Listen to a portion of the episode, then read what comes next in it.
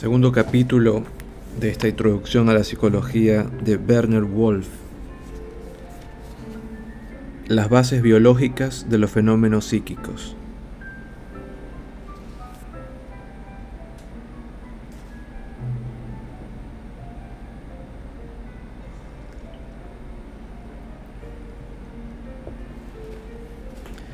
En el capítulo anterior señalamos dos conceptos psicológicos a los que llamamos mecanicismo y organicismo. Pero con dichos términos queremos expresar no solo dos conceptos, sino también dos tipos de fenómenos.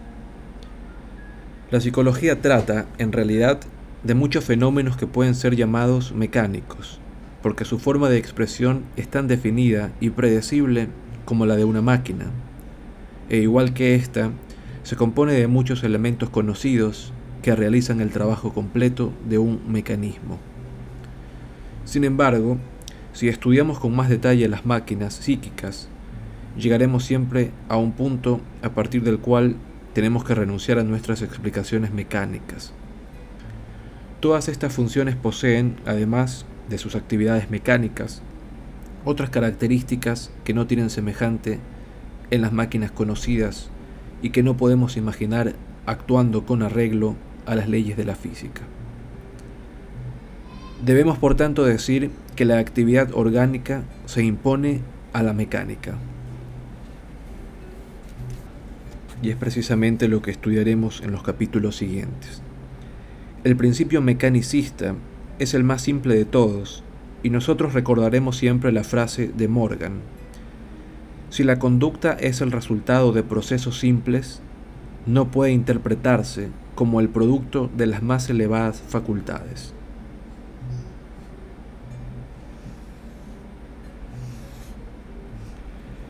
Siempre nos encontraremos con estas dualidades, simplicidad y complejidad, sucesión estática de acontecimientos y simultaneidad dinámica.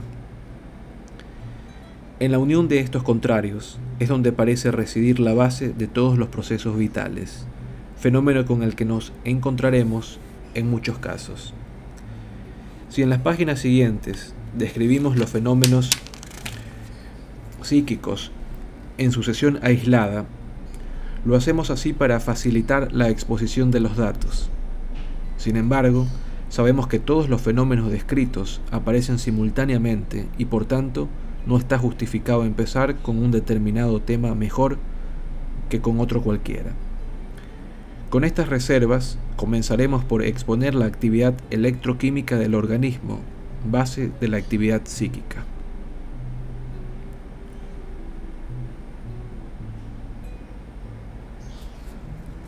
Las glándulas y las bases químicas de la actividad psíquica.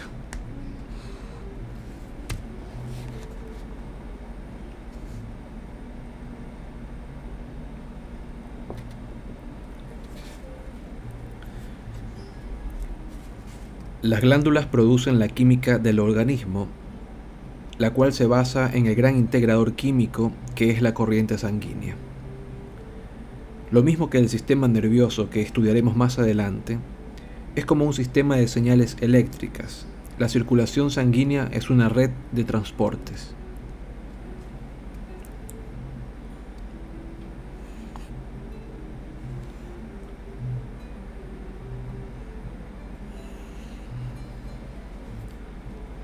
Cada órgano descarga sus productos en la sangre, la cual los lleva a todos los órganos del cuerpo. En 15 segundos, una sustancia endocrina ha llegado a todas las regiones del organismo. Estas sustancias básicas son producidas por las glándulas endocrinas. Al llegar a este punto podríamos preguntarnos qué tienen que ver con la psicología estas digresiones biológicas. Precisamente el funcionamiento de las glándulas nos proporciona la primera respuesta.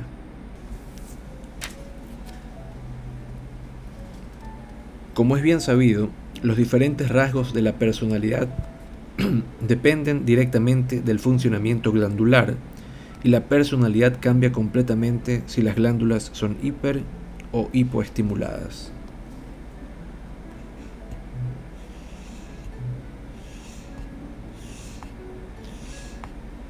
No solo las glándulas, sino también el cerebro y los músculos están relacionados con los procesos químicos.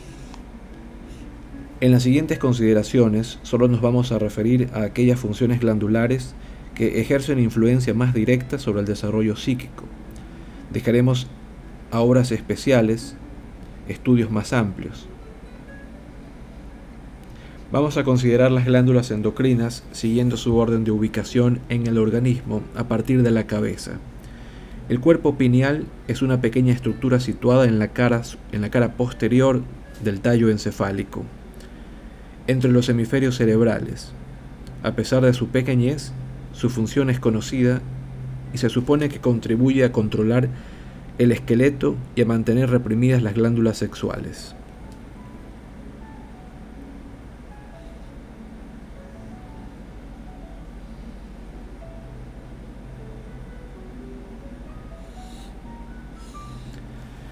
Aquí un gráfico de la localización de las principales glándulas endocrinas y siguiendo el orden de cabeza hacia abajo está primero el cuerpo pineal o pituitaria, la paratiroides, la tiroides, el timo,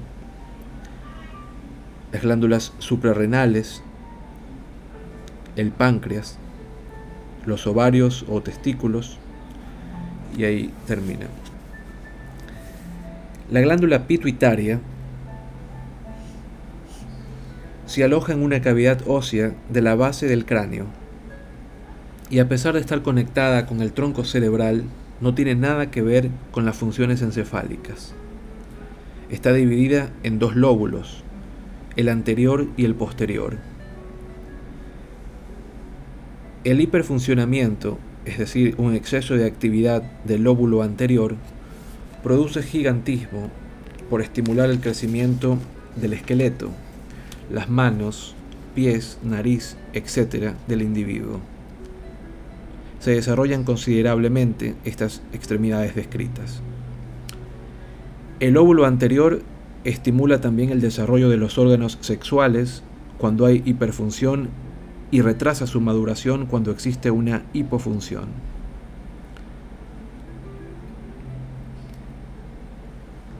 Debido a esta hipofunción, el individuo puede quedarse enano, a menudo con anormal desarrollo sexual, aunque con inteligencia normal. El óvulo posterior ejerce efectos básicos sobre los procesos metabólicos. La pituitaria ha sido llamada la glándula maestra por ejercer un control sobre las demás glándulas.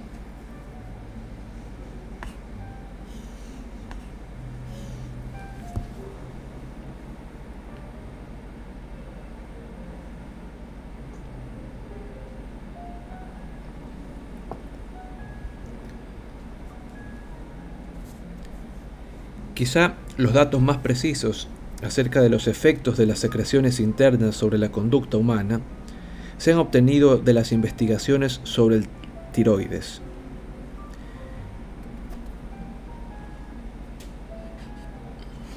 Esta glándula está situada por delante de la tráquea. Su extirpación o la insuficiencia de su funcionamiento puede acarrear síntomas físicos y psíquicos. De cretinismo incluso retardo en el crecimiento, sequedad de la piel, pérdida del cabello, acumulación de grasa y deficiencia mental.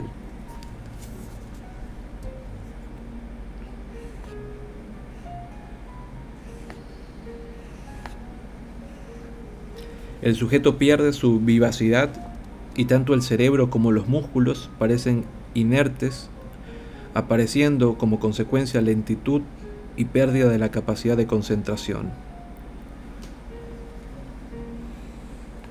La hiperactividad del tiroides hace al individuo nervioso, inestable e inquieto.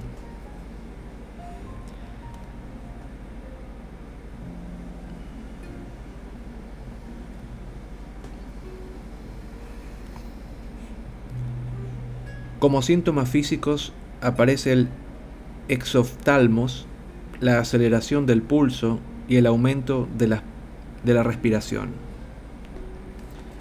Muy próximas a la glándula tiroides están las paratiroides. Cuatro cuerpecillos del tamaño de guisantes. Su extirpación produce espasmos musculares, temblores y la muerte. La falta de hormón paratiroides produce hiperexcitación del sistema nervioso y el exceso da lugar a una calma excesiva con lasitud muscular y pereza generalizada.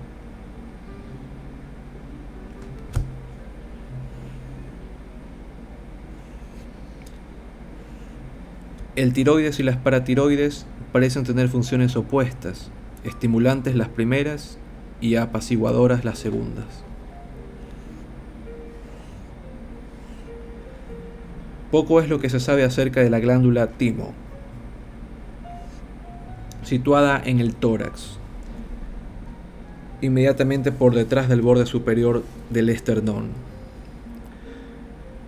Como se, se atrofia a partir de la pubertad, se supone que desempeña una importante función durante los primeros años de la vida. Las glándulas suprarrenales, colocadas inmediatamente encima de cada riñón, son dos pequeñas formaciones del tamaño de guisantes y divididas en dos partes que tienen distinta función. Estas glándulas están directamente relacionadas con la expresión de las emociones.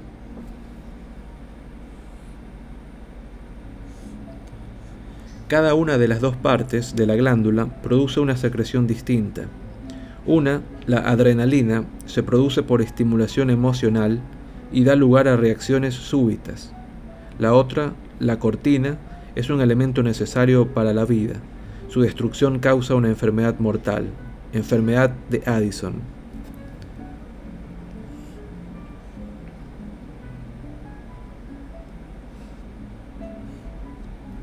La hiperactividad de la secreción parece exaltar las características masculinas tanto en el hombre como en la mujer, pudiendo en esta última dar un tono más grave a la voz, hacer crecer la barba, etc.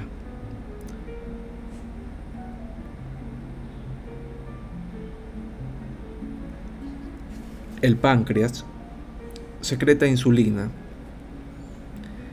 la cual cuando está en exceso origina defectos respiratorios, fatiga, nerviosidad y ansiedad. Cuando está en defecto, debilidad y hambre.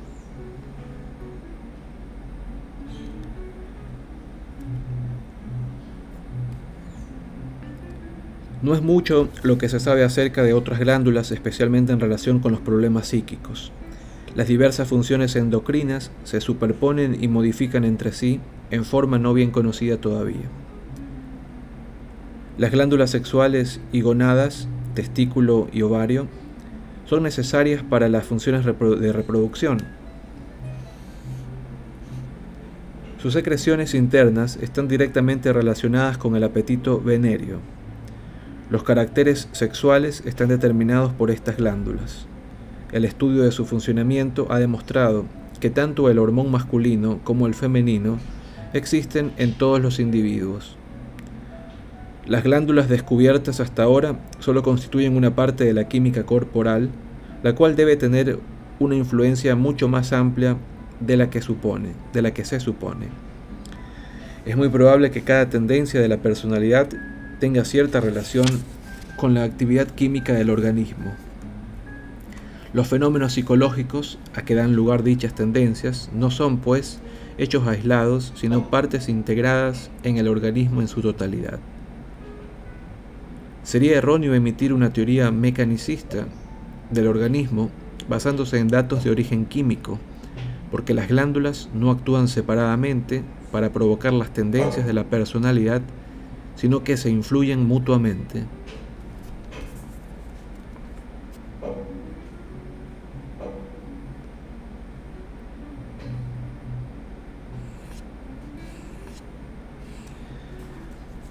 La corriente sanguínea que relaciona a todos los órganos del cuerpo parece poseer determinadas características que le son dadas no solo por todo el organismo, sino también por la personalidad. De estas consideraciones biológicas se deduce que la actividad psíquica no depende solamente de la psique. Lo psíquico no es, pues, el resultado exclusivo de la función cerebral, sino que está integrado en todo el organismo. Alfred Adler fue el primero que señaló el hecho de que la gente no piensa solamente con su cerebro.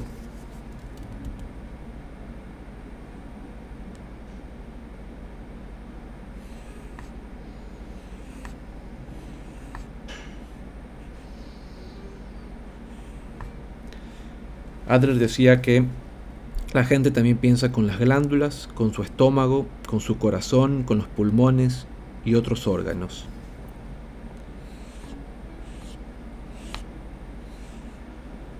A este fenómeno lo llamó Adler el dialecto de los órganos. A esta interrelación entre los fenómenos psíquicos y los somáticos se le llama ahora psicosomática. Si bien es cierto que existen enfermedades debidas a las bacterias, la experiencia indica que en muchos casos existe una constitución física susceptible de favorecer una enfermedad. Tal ocurre cuando determinado órgano es débil y dicha debilidad aparece cuando se utiliza el órgano como canalizador de ciertas expresiones de la personalidad. Es decir, que una tensión psíquica puede provocar una tensión en los órganos e incluso un hiper o hipodesarrollo de la función glandular.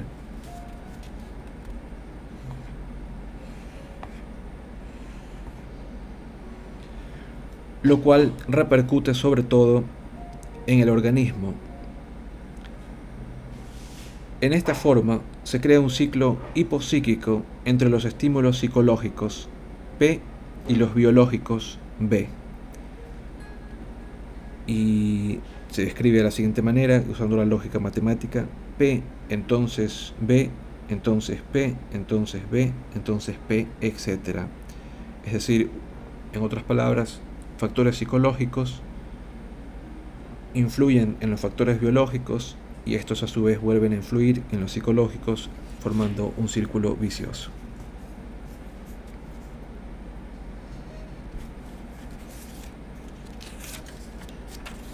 El sistema nervioso. La relación más importante entre todos los órganos internos y el cerebro se establece por medio del sistema nervioso, el cual se divide en tres formaciones principales. El autónomo, el central y el sistema nervioso periférico. A su vez, el primero, el autónomo, que establece la interconexión o las interconexiones, está constituido por dos sistemas principales, llamado simpático y parasimpático. El sistema nervioso autónomo estimula los músculos involuntarios y las glándulas. Los movimientos gastrointestinales, el ritmo cardíaco, ciertas posturas corporales, etc., no son actividades conscientes y por tanto no pueden ser aprendidas.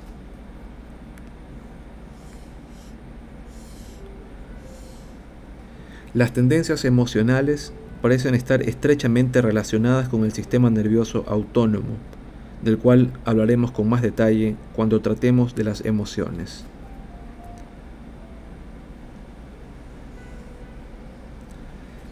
Si pudiéramos influir sobre la relación entre nuestro sistema nervioso autónomo y nuestro sistema nervioso central, que dirige todos los actos conscientes, podríamos regular todos los procesos internos del organismo y por tanto dirigir nuestras emociones.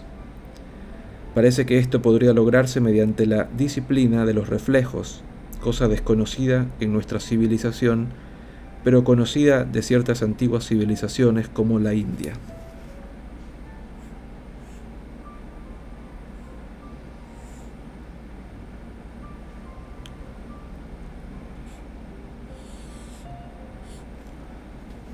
Los yogis aseguran ser capaces de regular por completo sus órganos internos, detener la respiración y el funcionamiento del corazón, también aseguran el dominio de sus emociones. Trataremos de este problema cuando hablemos de los reflejos. El sistema nervioso central tiene como función principal la dirección consciente del organismo y el desarrollo de la capacidad de aprender. En el hombre, este sistema se compone del encéfalo y de la médula espinal. Las partes más importantes del encéfalo son los dos hemisferios cerebrales, los dos del cerebelo y el puente de Barolio o bulbo raquídeo, o también médula oblonga.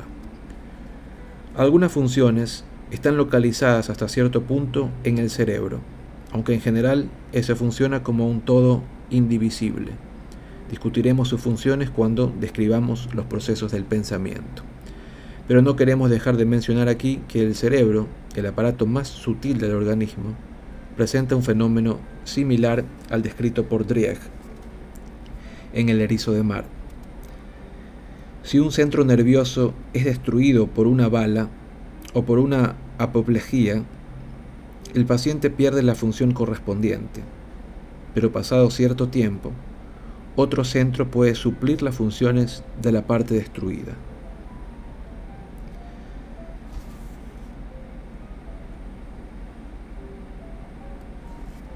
Los estudios de Lashley han demostrado este aspecto de la psicobiología. Después de entrenar a un animal para ejecutar determinado acto, se le extirpa la zona del cerebro que se supone relacionada con la ejecución de dicho acto. Una vez que el animal se ha restablecido de la intervención, se comprueba si la ablación de aquel centro cerebral ha hecho desaparecer el acto correspondiente y si éste no puede aprenderse de nuevo como sugeriría una relación mecanicista entre el cerebro y el acto correspondiente. Como entre otros casos ocurrió algo sorprendente. El animal, que al principio era incapaz de realizar el acto aprendido, pudo volver a ejecutarlo mediante un entrenamiento adicional. De estos hechos debemos deducir que el mismo acto puede ser aprendido por distintos centros cerebrales y que debemos rechazar una teoría mecanicista basada en localizaciones cerebrales.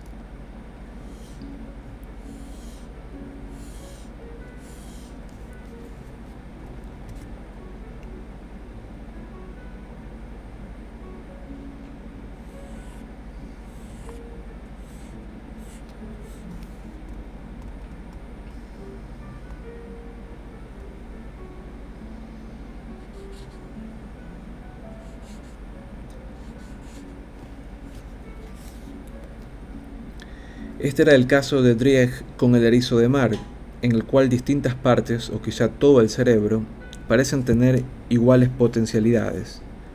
La teoría de las funciones específicas localizadas en regiones determinadas del cerebro ha ido desvirtuándose paulatinamente y ha sido sustituida por la que del cerebro actúa en su totalidad.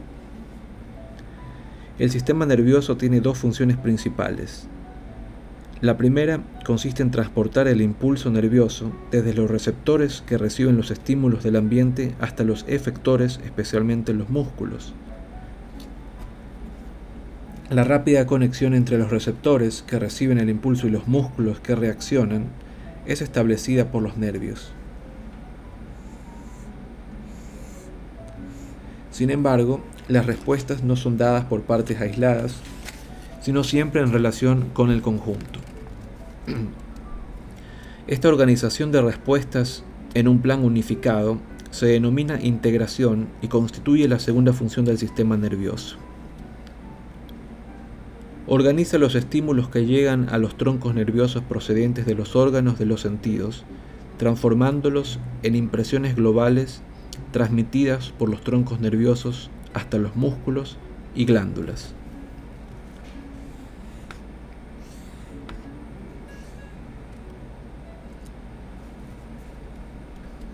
Los nervios conectados con una masa central, el encéfalo y la médula espinal que se extiende a lo largo de la espalda, envían a ese centro general los llamados nervios sensitivos y emiten los llamados motores. Los primeros son aferentes y los segundos eferentes. El centro relaciona la impresión y la expresión, lo que permite al organismo accionar y reaccionar como una unidad. Cada nervio contiene muchísimas fibras nerviosas, solamente el nervio óptico tiene unas 400.000. Se estima que el número total de células nerviosas es mayor de 14.000 millones. La neurona se divide en tres partes, el cuerpo celular, el eje y las dendritas. La fibra nerviosa simple, a semejanza de un alambre aislado, consiste en un cilindro envuelto por una vaina.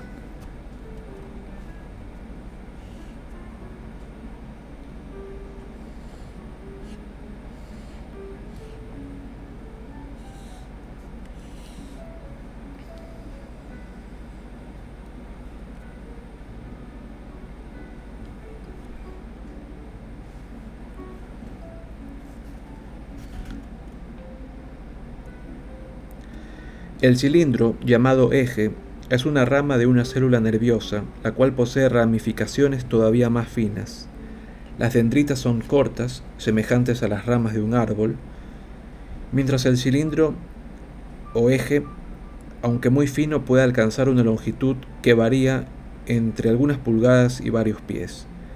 El sistema formado por los nervios no es, como se había supuesto, una red, pues aunque una neurona tenga contacto con otra, no se fusiona con ella y continúa aislada.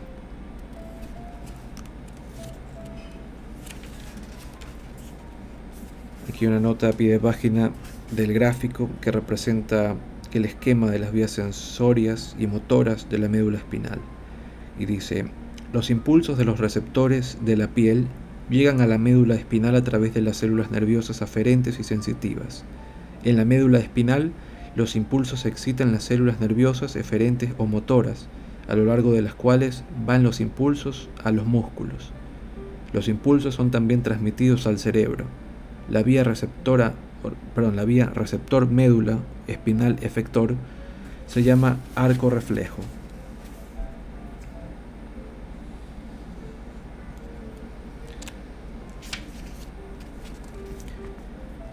Al contacto que establece una neurona con otra se le llama sinapsis. En la sinapsis entre dos neuronas, el cilindro eje de una termina en varios ramos que establecen contacto con las dendritas de otro cilindro eje. En una sinapsis la dendrita es el receptor y el cilindro eje el estimulador. Las fibras sensitivas aferentes y las motoras eferentes, con sus conexiones sinápticas, forman el arco reflejo, que constituye el camino seguido desde un órgano sensitivo y a través de un centro nervioso hasta el músculo. La conducción del impulso nervioso es tan rápida, unos 70 metros por segundo, que una reacción simple se produce en una fracción de segundo. La velocidad de la conducción demuestra que se trata tanto de un proceso químico como eléctrico.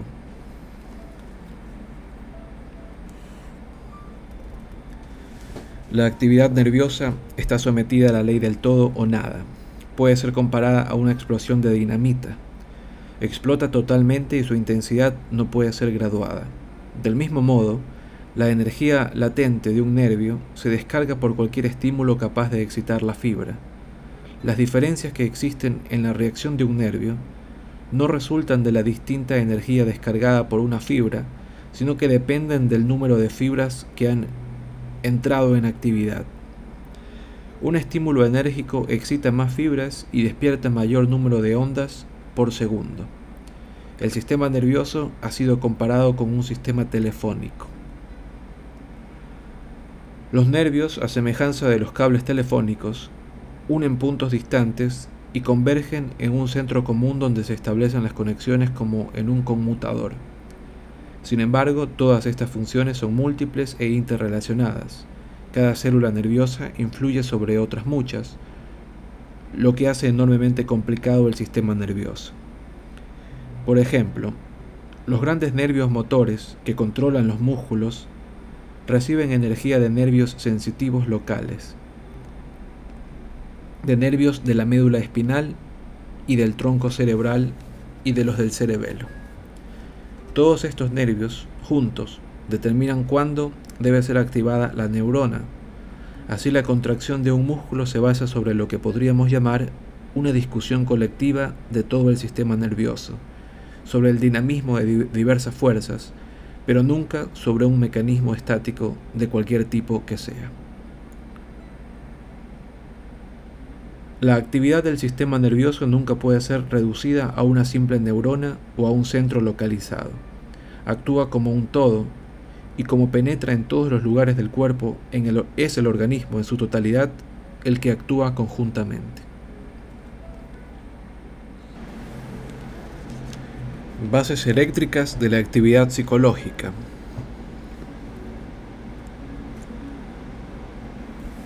Hacia mediados del siglo pasado, se descubrió que todos los tejidos vivos poseen características eléctricas mensurables en milésimas y millonésimas de voltio. En 1924, el neuropsiquiatra alemán Hans Berger consiguió grabar las oscilaciones del cerebro humano. Berger utilizó para este fin el electroencefalógrafo, abreviadamente EEG aparato registrador que consiste en varios electrodos que se adhieren a la piel del cráneo y un amplificador que aumenta los efectos de las corrientes cerebrales más de un millón de veces. Los experimentos realizados indican que en los procesos eléctricos proceden de los cuerpos celulares nerviosos. El cerebro emite ondas que oscilan entre 20 y 150 millonésimas de voltio han sido observados cuatro tipos de ondas eléctricas cerebrales con distintas frecuencias. Las llamadas ondas alfa, cuya frecuencia normal en el adulto es de 8 a 13 por segundo. Las ondas beta, cuya frecuencia es de 18 a 50 por segundo. Las gamma, de amplitud más baja que las beta. Y por último, las ondas delta, que solo aparecen cuando existe un tumor cerebral u otra formación anormal.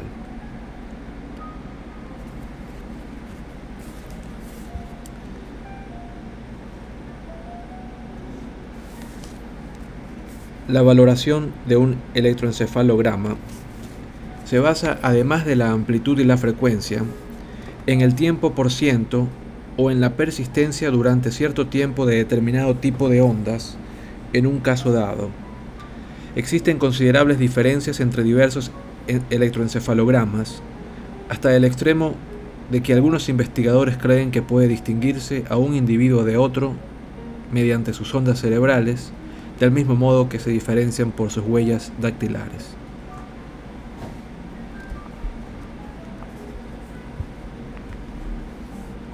Los gemelos idénticos, pero no los gemelos fraternales, muestran marcadas semejanzas del electroencefalograma, lo que indica la naturaleza hereditaria de los procesos eléctricos.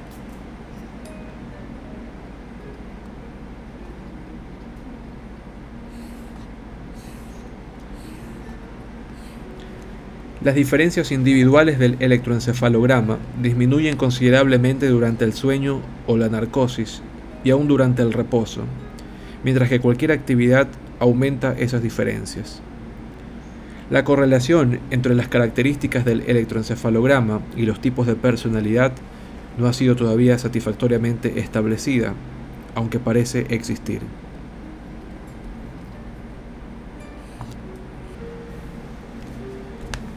En los tipos esquizoides, las ondas son más irregulares, mientras que en los maníacos depresivos son más constantes. Los estímulos repentinos y la concentración mental inhiben o cambian la forma de las ondas, pero las repeticiones o la preparación del sujeto para ciertos estímulos sensoriales disminuyen los efectos del cambio.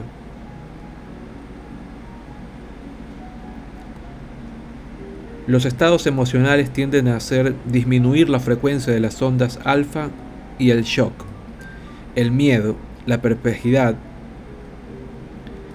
aunque puramente imaginarias, producen un bloqueo del ritmo. La temperatura, la actividad glandular y el metabolismo tienden a modificar el ritmo alfa. Los toxicómanos Los alcohólicos y los epilépticos presentan ondas características. Al parecer se presentan trastornos eléctricos antes de que aparezca cualquier síntoma evidente del trastorno mental, habiéndose podido pronosticar psicosis y neurosis mediante el electroencefalograma realizado en niños.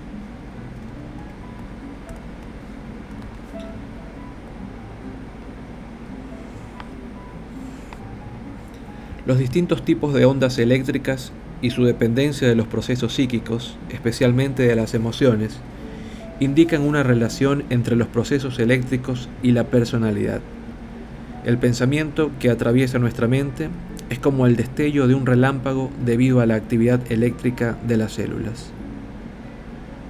El doctor Livet y Gerard de la Universidad de Chicago han dado cuenta reciente de sus observaciones, de las cuales se deriva que cada célula rehace su propia carga eléctrica, semejante a la que se desarrolla en las nubes tormentosas, y como el relámpago la descarga sobre las células contiguas. Vamos a hablar ahora de los sentidos.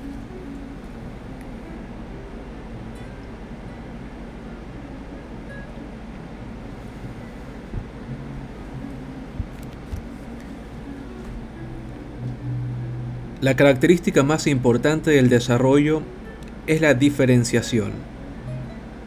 El organismo más simple no está diferenciado en los diversos órganos sensibles, sino que todo su cuerpo es igualmente sensible a los estímulos mecánicos, químicos y eléctricos, así como al calor, al frío y a la luz. En los organismos más evolucionados, estas reacciones están diferenciadas y coordinadas con ciertas partes del cuerpo. Las sensaciones han sido clasificadas en tres grupos básicos. Las extraceptoras, que reciben el estímulo del exterior, como el ojo, el oído, etc. Están las intraceptoras, que lo reciben desde dentro, como el estómago, los pulmones, los intestinos, etc. Y las proprioceptoras, localizadas en el cuerpo mismo y que reciben los estímulos por el movimiento de sus partes, como los músculos, huesos, articulaciones, etc. Una característica de los extraceptores es la de percibir a distancia, por lo que mediante ellos el organismo se adapta al ambiente. Los órganos de los sentidos gradúan el estímulo como los instrumentos de medida. Su sensibilidad depende de tres factores. Primero, la función selectiva, que está adaptada a determinada clase de estímulos. Segundo, su grado de impresionabilidad. Y tercero, su respuesta a distintas intensidades y diversas variedades de estímulos. En relación a los órganos de los sentidos, debemos distinguir entre sensación y percepción. Estos órganos son receptores de estímulos y solo nos dan sensaciones, las cuales se transforman en percepciones en el cerebro.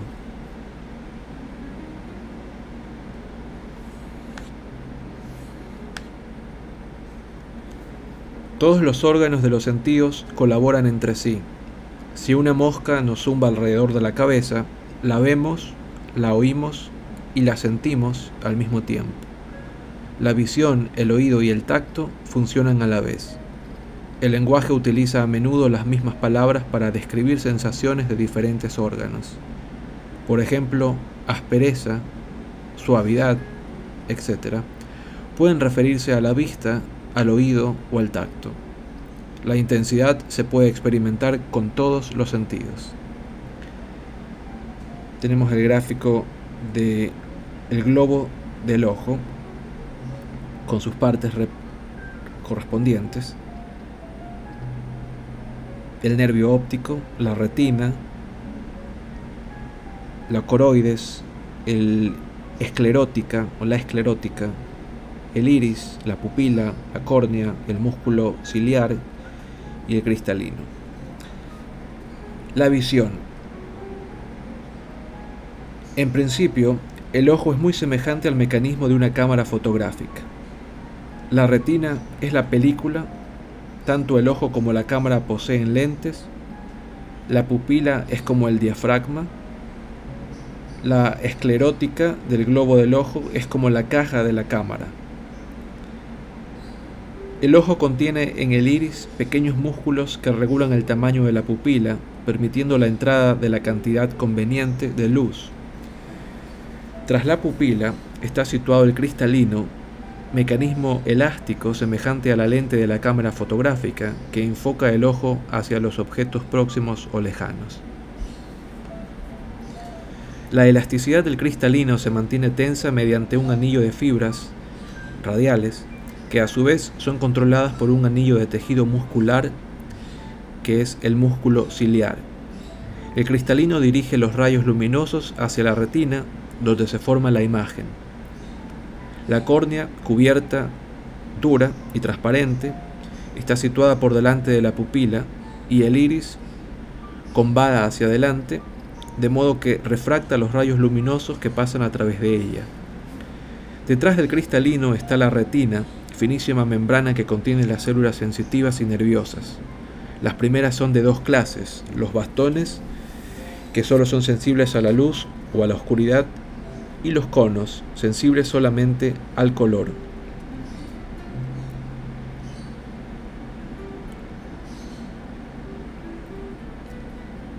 Los bastones están localizados en los bordes de la retina, mientras los conos se localizan en una ligera depresión casi central llamada fobia. Esta, con los conos, constituye el centro de la visión a la luz, pero es casi insensible en la oscuridad. Existe, sin embargo, una acción de los bastones que permite que la retina pueda adaptarse con mayor facilidad a la oscuridad.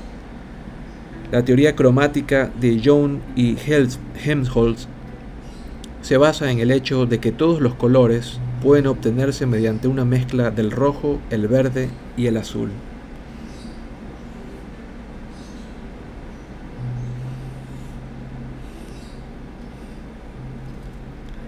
Se supone pues que la retina solo reacciona ante estos tres colores primarios y que los demás se obtienen por una mezcla de las respuestas básicas.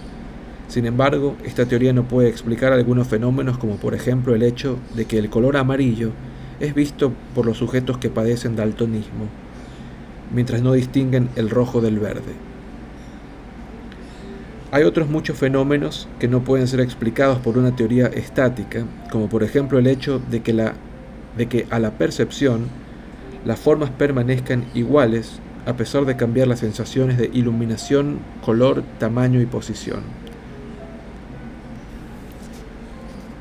Distinto de la máquina, el receptor óptico mantiene la constancia y la continuidad de las impresiones.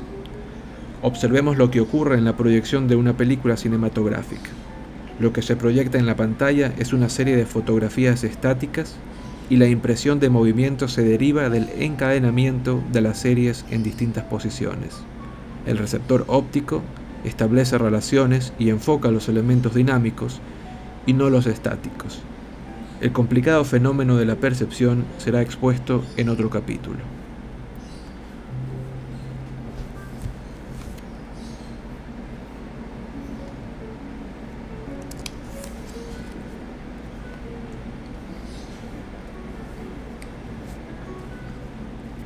Oído. El órgano del oído se parece al de la vista en que ambos son receptores de ondas. Se compone de tres partes principales. El oído externo, que funciona como un colector de ondas. El medio, que las transforma. Y el interno, que es un receptor sensible. Las ondas sonoras, percutiendo la membrana del tímpano, ponen en movimiento tres huesecillos que forman el oído medio, los cuales transmiten la vibración al oído interno.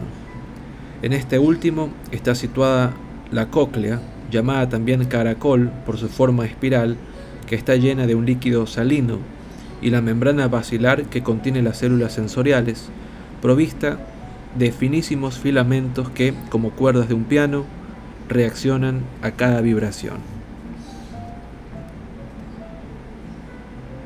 Helmholtz aplicó al oído su teoría del piano, semejante a su hipótesis mecanicista del ojo.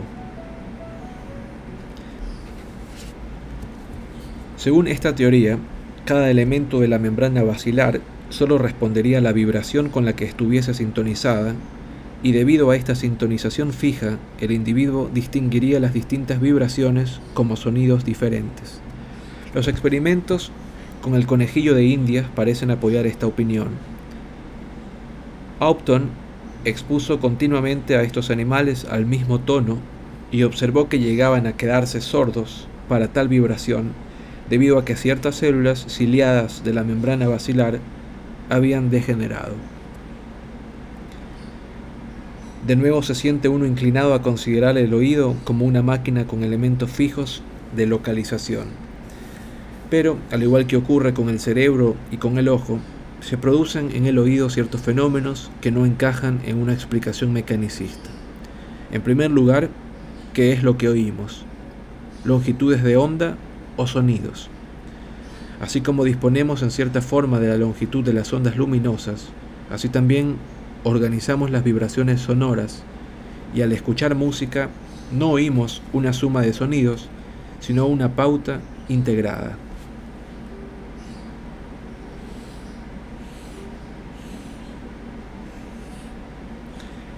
La teoría de las estructuras, Gestalt, apoya uno de sus puntos básicos señalando que cuando una pieza de música se transporta, por ejemplo, para otro instrumento, se entiende como la misma pieza aunque cada uno de sus elementos haya cambiado.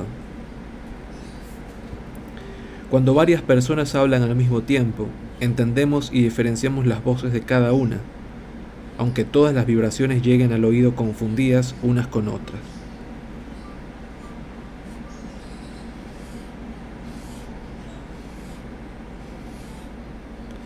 Así pues, el órgano del oído no reacciona como una máquina sino con cualidades organizadoras.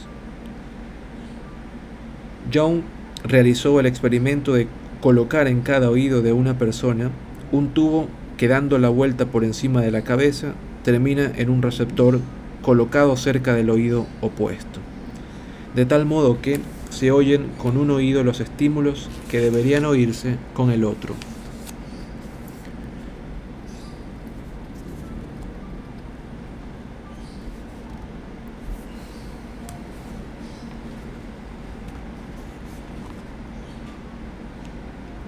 El sujeto al que se ha colocado este dispositivo tiene una transposición completa de los sonidos, ya que cuando oye un sonido hacia la derecha, el objeto que lo produce está situado a la izquierda y viceversa.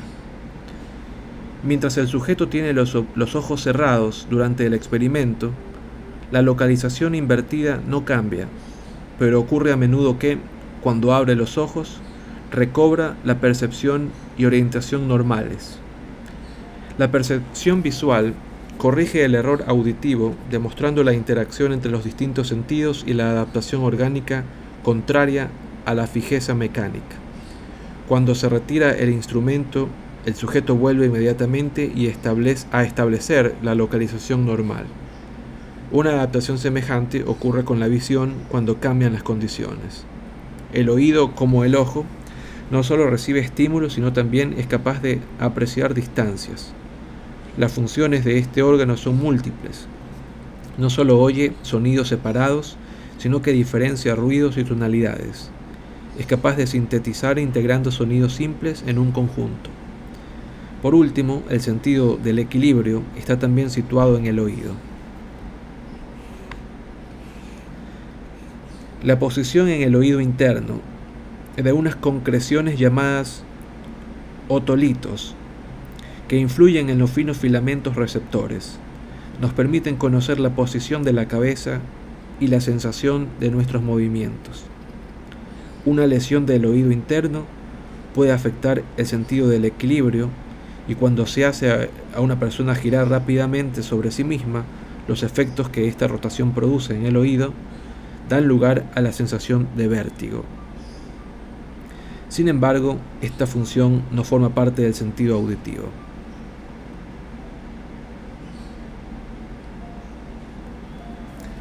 El olfato. Comparado con la visión y el oído, el sentido del olfato ocupa un lugar secundario en la mayor parte de los seres humanos. Los llamados receptores olfatorios están situados tan profundamente en la nariz que se hace difícil realizar experimentos con ellos.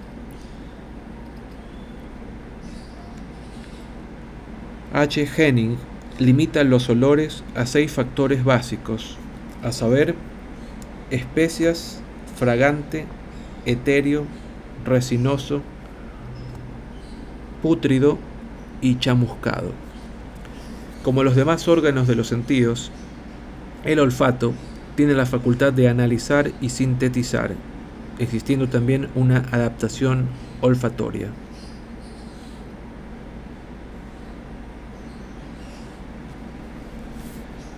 Gusto.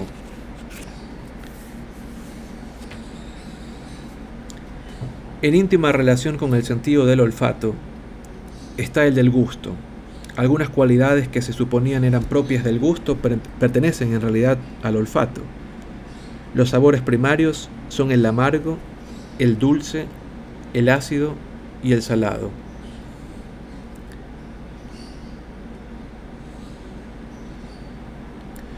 El gusto está también relacionado con las sensaciones dolorosas y táctiles. Por ejemplo, un sabor cáustico puede hacer doloroso, puede hacerse doloroso y un sabor suave da una sensación táctil.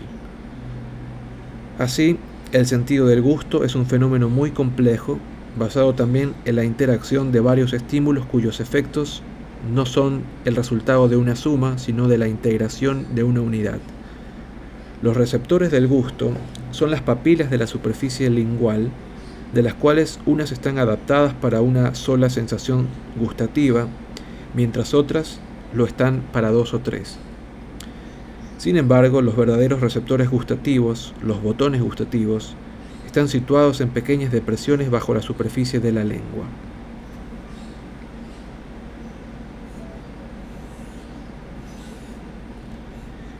hay muchas sustancias que dan la sensación de un sabor y de ahí ciertas dudas acerca de la naturaleza de un estímulo. También en el sentido del gusto se observan los fenómenos de adaptación y de contraste. Así sabemos que una naranja nos resulta más ácida después de comer un caramelo, pero más dulce después de un limón.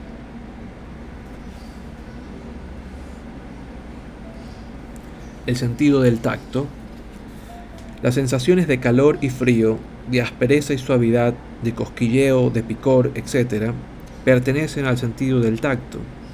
Si pasamos un lápiz sobre la piel, notamos en ciertos puntos una sensación de frío. Utilizando un estímulo cuya temperatura sea un poco más elevada que la piel, experimentaremos la sensación de puntos calientes.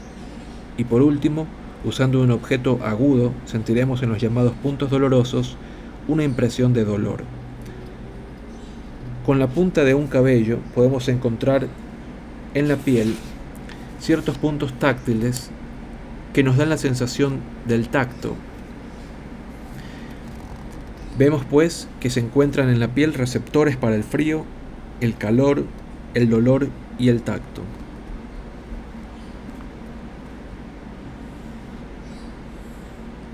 Sin embargo, también en este caso son raras las sensaciones aisladas, siendo más frecuentes las sensaciones combinadas de distintas formas. Así, las del calor y frío pueden despertar también dolor. Además, cada sensación puede adoptar diferentes tipos y, por ejemplo, el dolor puede sentirse como escosor, pinchazo, punzada, etc.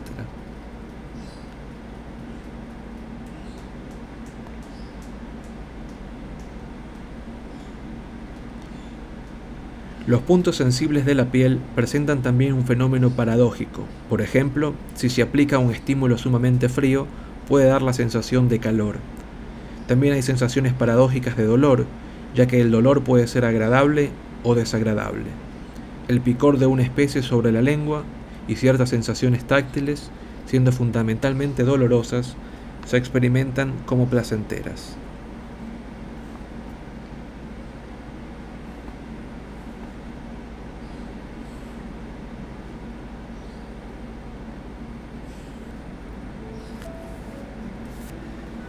El sentido kinestésico y otros sentidos. Los cinco sentidos que acabamos de describir fueron tenidos hasta hace poco como los únicos en el hombre. Actualmente, aunque no sabemos exactamente cuántos sentidos posee el hombre, sí sabemos que son más de cinco. Uno de ellos es el sentido muscular, mediante el cual apreciamos un peso que sostenemos en la mano. Se han encontrado órganos sensoriales en los músculos, tendones y articulaciones. Este sentido, llamado kinestésico o del movimiento, indica la posición de las extremidades y la progresión del movimiento cuando desarrollamos alguna actividad.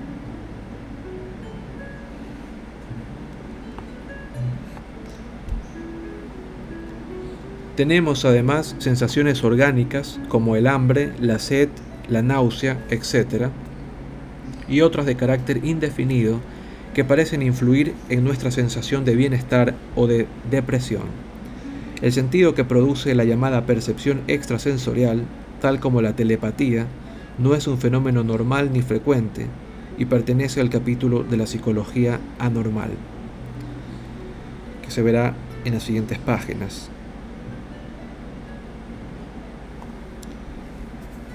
Aunque cada órgano sensorial es un receptor para determinados estímulos y está formado como una complicada máquina para reaccionar ante estímulos separados. En realidad, todos los sentidos funcionan íntimamente ligados y algunos pueden sustituir parcialmente a otros. Los ciegos sustituyen con el tacto su falta de visión, leen con las manos también como nosotros con los ojos, y no por pasos sucesivos, sino también con la percepción de una unidad. Los impresos para ciegos están formados por elevaciones puntiformes de papel, y cuando el ciego percibe la impresión de una palabra con su mano izquierda, la derecha, explorando la que sigue, integra las palabras en la unidad de una frase. En las personas ciegas, el sentido del tacto puede desarrollar enormemente la recepción de vibraciones. Las ondas sonoras, reflejándose en los objetos, pueden servir para localizar la posición de estos, como hacen los aparatos de radar.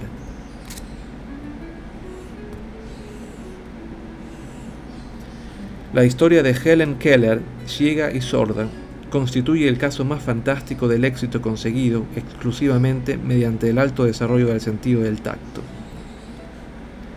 La vida de esta mujer demuestra que el ser humano es capaz de percibir el mundo óptico y acústico aun cuando carezca de los órganos específicos y demuestra que una función, en este caso el sentido del tacto, posee inimaginables posibilidades latentes, todo lo cual demuestra también que el organismo no funciona mediante normas rígidas como una máquina.